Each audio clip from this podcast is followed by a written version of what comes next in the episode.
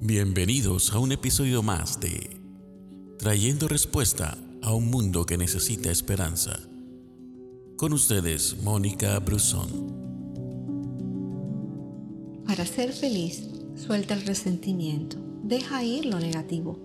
Lo que más eclipsa nuestra alegría es lo negativo que se va acumulando en el corazón. Resentimiento, frustraciones, ideas pesimistas, malas experiencias. Y la idea es dejar ir eso, Suéltalo, déjalo ir. Lo que se va dejando toma más tiempo sacarlo del corazón. Los recuerdos que se retienen, los sentimientos, toman más tiempo salir de eso porque se convierten en fortalezas. Hay que dejar ir rápidamente relaciones que no funcionan, frustraciones que van llegando para que no roben nuestra felicidad. El libro de Proverbios 18, 19 dice, un amigo ofendido es más difícil de recuperar que una ciudad fortificada. Las disputas separan a los amigos como un portón cerrado con rejas. Una razón por qué nos es difícil reconocer la naturaleza del resentimiento es que pensamos que es correcto. Nos sentimos justos al tener resentimiento. Nos decimos, es normal que esté resentido con esa persona.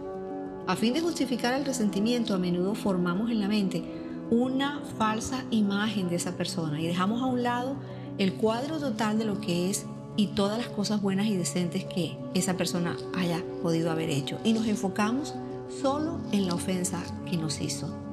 El resentimiento nos hace sentir superiores. Cuando alguien hace algo que nos ofende o nos hiere, tomamos hacia esa persona una actitud de superioridad. Nos decimos, yo jamás haría tal cosa.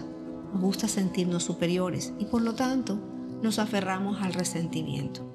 Nos gusta llevar la cuenta, por eso no lleves la cuenta. A veces nos aferramos al resentimiento con el objeto de tener algo para compensar cualquier ofensa futura que podamos cometer. Queremos poder decir, puede ser que me haya equivocado o haya hecho mal en eso, pero tú me hiciste esto y esto otro a mí. Vamos llevando la cuenta. Recuerda, entre más rápido se combate algo, menos daño nos hace. Por eso, suéltalo ya. Gracias por escucharnos. No olvides compartir este audio. Que Dios te bendiga.